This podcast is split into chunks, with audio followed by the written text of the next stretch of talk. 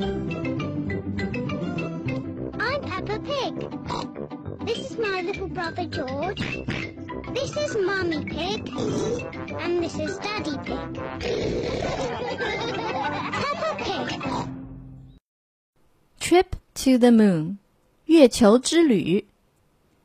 It is a lovely sunny day. 今天是个大晴天。Peppa is playing with her fancy ball. George and Edmund Elephant are playing with their space toys. 佩奇在玩他的漂亮的小皮球，乔治和小象艾德蒙在玩他们的太空玩具。Moon, moon, says George. 月球，月球，乔治说。Edmund's space toy has landed on Peppa's head. 艾德蒙的太空玩具掉到了佩奇的头上。 This looks fun. Are you going to the moon? laughs Daddy Pig. 猪爸爸笑着说：“真有意思，你们是要去月球吗？”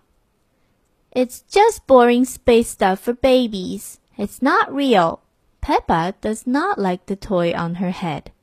佩奇可不喜欢头上扣着个太空玩具。他说：“这种无聊的太空玩具是给小孩子玩的，才不是真的呢。” But space is real, and there are real rockets that go to the moon, says Daddy Pig. 但太空可是真的，真的有火箭可以去月球呢。猪爸爸说。Museum has a show all about the moon. Shall we go and see it? adds Mummy Pig. 猪妈妈补充道：“博物馆有个关于月球的展览，想不想去看看啊？” Will we really have to go to the moon? asks Peppa. 佩奇问：“我们真的要去月球吗？” No, Peppa, we are not going to the moon, says Daddy Pig. 不，佩奇，我们不是真的去月球。猪爸爸说：“We are going to the museum,” smiles Mummy Pig. 猪妈妈笑着说：“我们是要去博物馆。” Miss Rabbit is selling the tickets. 兔子小姐是博物馆里的售票员。Hello, everyone. Have you come to see the moon show? 大家好，你们是来看月球展览的吗？兔子小姐问。Five tickets, please, says Mummy Pig. 请给我们五张票，谢谢。They are all prepared to take off. Mr. Rabbit is the tour guide. 大家都已准备好，就要出发了。 兔子先生是这里的导游。They see many stars on the way. I am a bit of an expert at the space things, grunts Daddy Pig. 一路上，他们看到了好多星星。猪爸爸嘟囔着：“关于太空的事情，我可算是个专家呢。” We live on the Earth, and there are seven other planets that go around our sun. Does anyone know what they are called? asks Mr. Rabbit. 兔子先生问大家：“我们生活的行星叫地球，除了地球以外，还有七颗大行星围绕着太阳转。你们知道它们的名字吗？”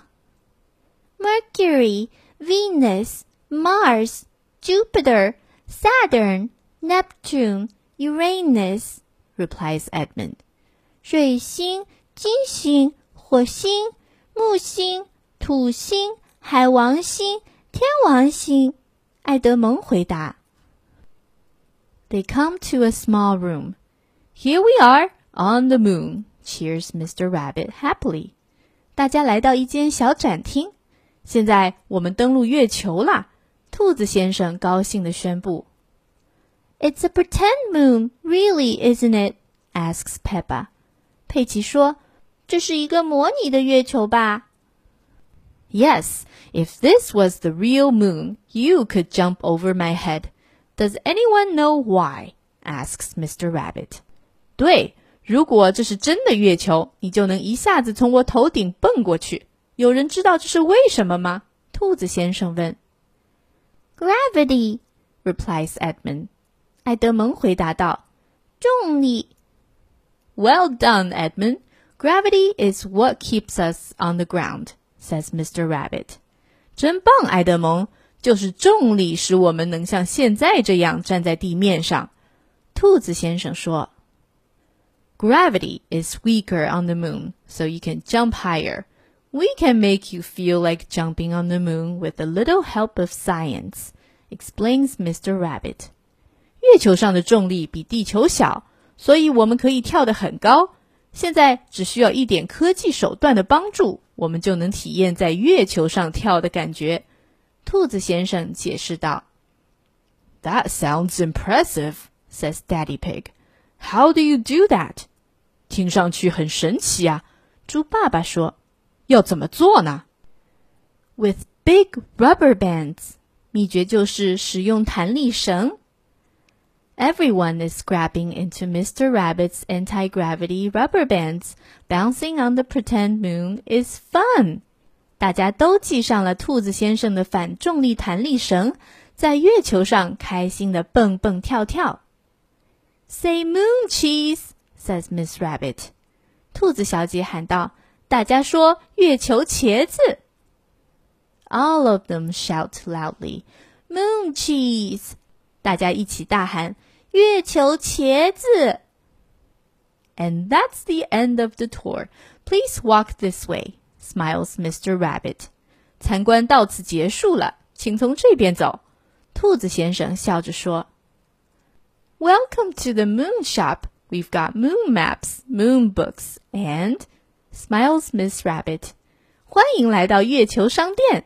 兔子小姐笑着说：“这里有月球地图、月球书，还有。” ” We've even got a picture of piggies on the moon with an elephant. 一张小猪和小象在月球上旅行的照片。Look, there we are, jumping on the moon! cries Peppa. She likes the moon now. 看，就是我们在月球上跳来跳去呢。佩奇兴奋地叫起来。她现在很喜欢月球。 would you like some real moon cheese? Miss Rabbit asks Daddy Pig. 需要来点真正的月球奶酪吗？兔子小姐问猪爸爸。How much is it? 这个多少钱？Five pounds, please.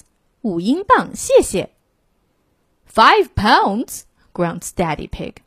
五英镑，猪爸爸吓了一跳。It is all for good cause. 这都是为了筹钱做好事。Mmm, very tasty. Daddy Pig likes his moon cheese. 嗯，真是超级好吃呢。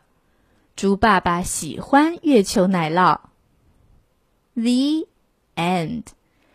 Thank you for listening. 如果你想听到更多的故事，你可以关注我的微信公众号“开开离家”。I'll see you next time. Bye.